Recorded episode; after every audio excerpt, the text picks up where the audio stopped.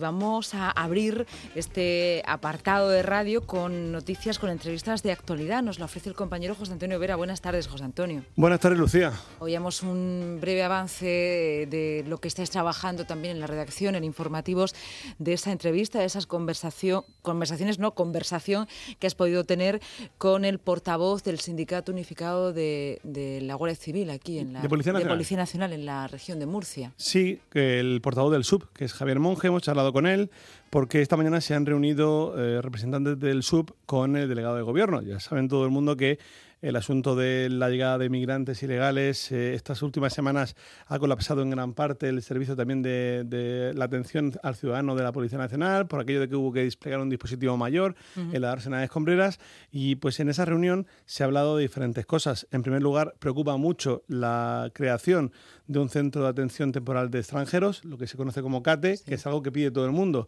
Lo pide la delegación, lo pide la policía, lo pide incluso este país, lo pedía el otro día. Lo decían estos, en este mismo estudio. Juan Antonio Segura nos decía que, el trabajo necesario era el de crear ese centro. Hmm, entonces, claro, eh, lo que quiere la policía es que mientras eso no se lleve a cabo, porque eso lleva un tiempo, obviamente, pues que se trabaje en condiciones eh, dignas. Es una entrevista que hemos mantenido con él hace unos minutos con con Javier Monge, en la que habla de la necesidad de secate, habla también de cuántos policías harían falta en la región. También. Eh, ¿Ha dado la cifra?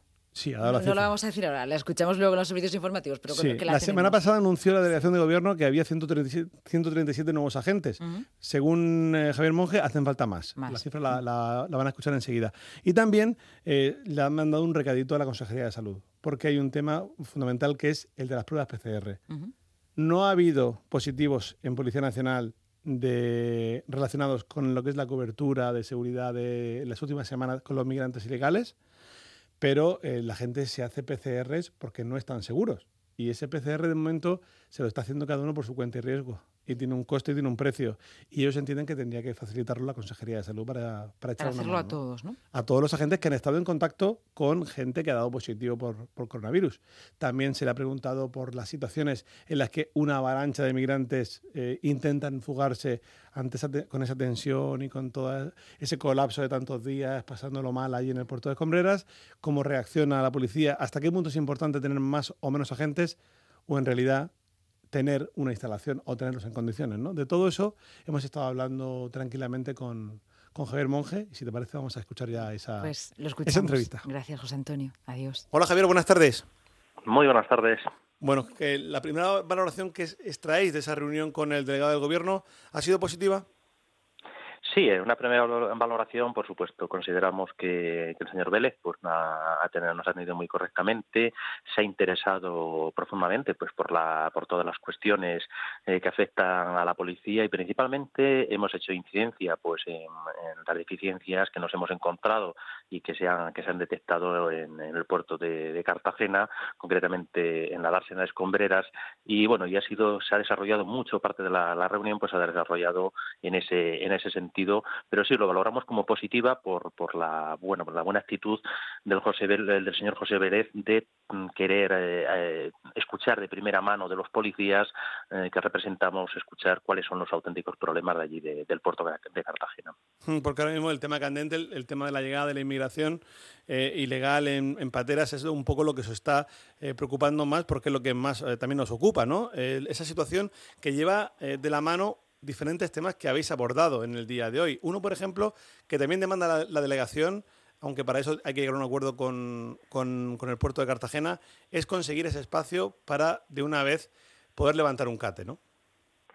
Sí, sin duda, y nos ha, nos ha trasladado, pues eh, el señor delegado nos ha trasladado eh, pues los problemas que también que se encuentra, si bien, bueno, pues van avanzando, nos también nos traslada que se va avanzando muy positivamente por puertos de, de España, pues bueno, pues se va eh, avanzando para la cesión de esos terrenos donde se construiría ese centro de atención temporal de extranjeros, pero bueno, todos sabemos que es algo que va para tiempo, y va para tiempo varios meses, y si no cuando menos un año, ¿no?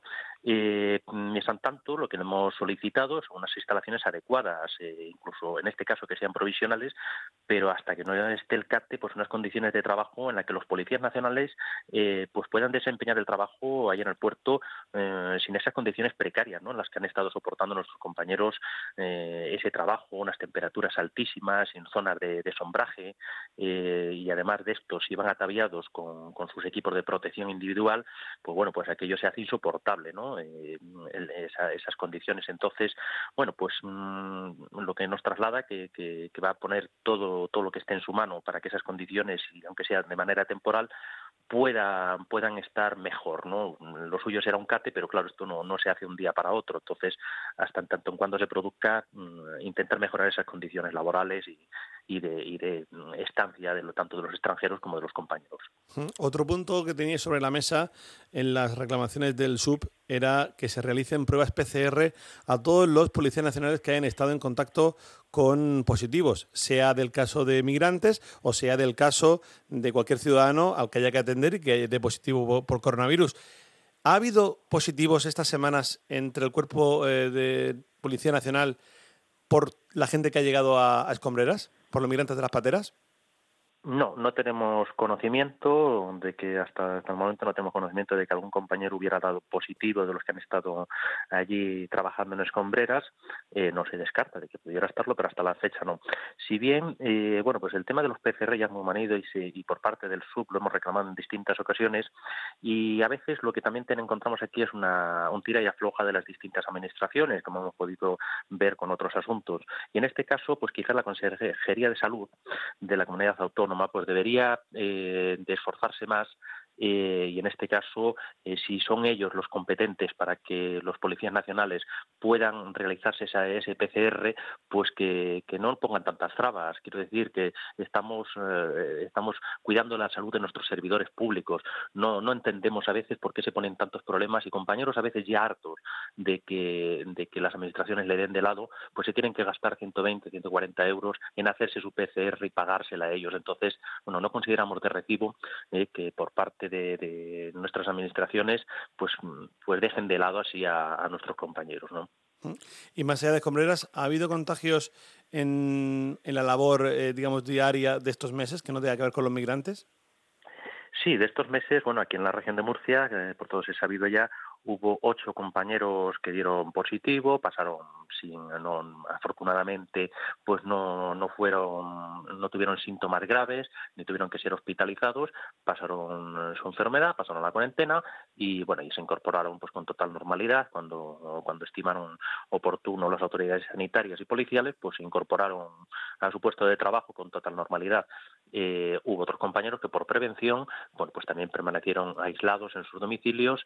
Eh, hasta bueno que pasara el tiempo que, recomendaban las autoridades sanitarias y, bueno efectivamente pues fueron ocho ocho los que hemos tenido en esta época si no si no ha, variado ninguna cifra en principio fueron ocho mm, también estáis eh, con una reclamación que es que se mejore aquí en la región de Murcia o que se agilice la construcción o la adecuación de, la, de las comisarías de Yecla, Molina de Segura y Alcantarilla. ¿Cómo está ese, ese trámite? Pues yo recuerdo ya mm, hace bastantes años, eh, y recuerdo que pusieron la primera piedra, ya formaba yo parte del Sindicato Unificado de Policía, y pusieron la primera piedra a la comisaría de Alcantarilla. Eh, de aquella primera piedra y que se hicieron la fotografía, pues no hemos vuelto a saber nada. Eh, cualquiera, cualquier ciudadano, cualquier compañero que haya estado en la comisaría de Alcantarilla sabe que está en un estado ruinoso, que vas incluso andando por las escaleras y se mueven las losas. No, no son unas condiciones, eh, no son unas condiciones agradables para poder estar trabajando y los ciudadanos de Alcantarilla y, nuestros propios compañeros se merecen unas mejores instalaciones que, que, eso, ¿no? Igualmente la comisaría de Yecla, pues bueno, pues la verdad es que uno entra en estas comisarías y parece que retrocede en el tiempo 50 años. Eh, mm, no podemos decir más que lo mismo, no, no son una, unas condiciones dignas de trabajo ni para los ciudadanos. Igualmente Molina de Segura, sabemos que la comisaría está, está en lo que era un colegio, ¿no? Bueno, pues hay que, hay que tener unas instalaciones policiales acordes a, a una policía del siglo XXI. Mm. La semana pasada anunciaba el, el propio delegado del gobierno, José Vélez, que se incorporaban 137 agentes al cuerpo de de policía, eh, también reclamáis que se cubran vacantes que había pendientes y que se refuerce el servicio, porque además, por ejemplo, se ha visto estos días en Cartagena que ha habido gente que ha tenido que, doblar jornada, o eso denunciáis, incluso eh, trabajar en días que en teoría eran sus días de descanso para poder hacer frente a toda esta problemática de, los migrantes. Eh, ¿Cuántas plazas siguen faltando para que esto pueda estar en condiciones, según vosotros? Sí, si tratamos el tema de la inmigración, inmigración irregular aquí en las costas de la región de Murcia, bueno, pues no es algo que ya nos pille de sorpresa ni que podamos, eh, pudiéramos tachar de algo extraordinario, ¿no? Eh, esto mm, cada año llevan todos estos años atrás, como por todos es conocido, entrando muchas pateras en la región y me temo que, van a seguir entrando en los sucesivos años. Entonces, por lo tanto, pues bueno, pues eh, de cara al verano y cuando el mar pues pues está es apropiado ¿no? para, para que estas embarcaciones pues lleguen a las costas, pues lo que pedimos es un refuerzo de, esos efectivos eh, para que los compañeros no tengan que estar suspendiendo vacaciones, eh, tirando digamos, de esa profesionalidad que tienen nuestros compañeros para poder cubrir los servicios, porque si no sería imposible. Entonces, unos, pues, un poquito eh, más obligados, otros de manera más voluntaria, pero al final se está cubriendo a base de las costillas y del esfuerzo de los compañeros. Eso no puede ser. Eso no puede ser, hay que montar un dispositivo en condiciones y no vulnerar los derechos de nuestros compañeros.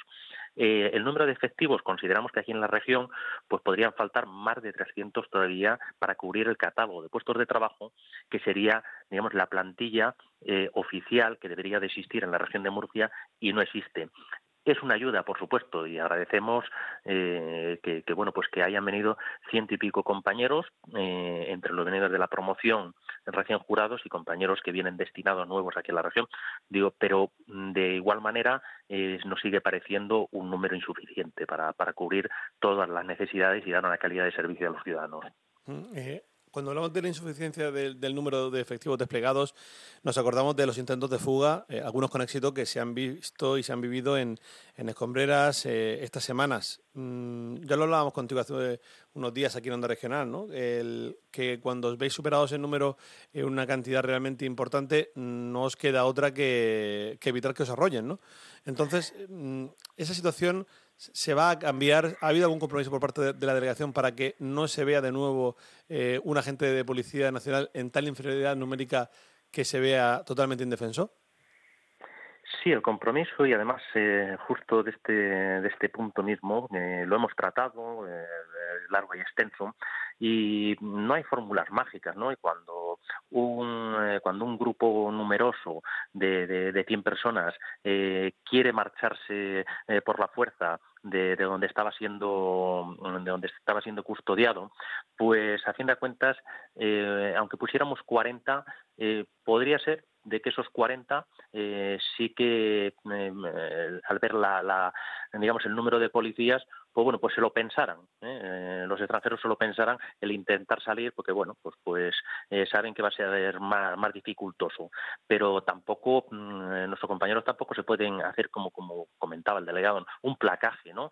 uno por uno y a ver que bueno, pues es muy importante el número de efectivos, pero mucho más importante son unas instalaciones adecuadas. Si tenemos unas instalaciones adecuadas en las que bueno no se permita esa avalancha llegue hacia los hacia los compañeros, entonces bueno, pues quizás no hace falta un número mm, exagerado de, policías que tampoco eh, pues deseamos que haya allí 100 policías eh, 24 horas eh, custodiando no tampoco sería lógico ni normal.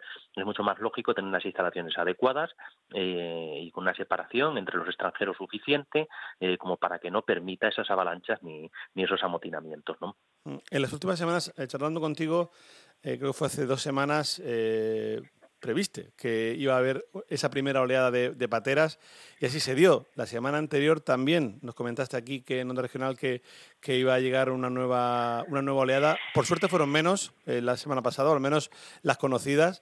Em, ¿Para cuándo es la próxima previsión de, de esta llegada para que estemos un poquito alerta?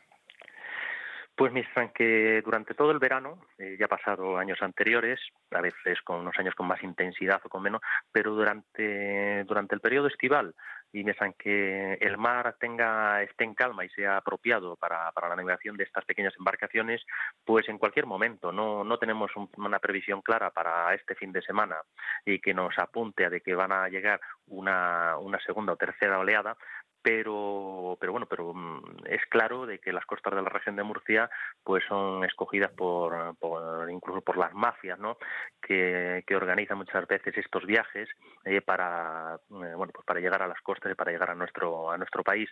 Por lo tanto en cualquier momento se puede producir. Javier Monge responsable y portavoz de, del Sindicato Unificado de Policía, del SUP, que ha tenido esta mañana una reunión con el delegado de gobierno, con José Vélez, al igual que lo ha tenido también la JUPOL. La semana que viene lo tendrán también la UFP, también de Policía Nacional, y la AUGC de la Guardia Civil. Muchas gracias por estar de nuevo en Onda Regional. Un abrazo. Muchísimas gracias por escucharnos, por dar voz a, los compañeros del Cuerpo Nacional de Policía, que a fin de cuentas son los que están ahí siempre batiéndose el cobre. Y nada, para cualquier cosa que necesitéis, aquí, aquí nos tenéis. Un fuerte abrazo y feliz verano. Esa es la entrevista que nos ha dejado el compañero José Antonio Vera. Lo escuchábamos con el portavoz del Sindicato Unificado de Policía Nacional, con Javier Monge. Tendrán más información también a partir de las 8 en los eh, servicios informativos de esta casa.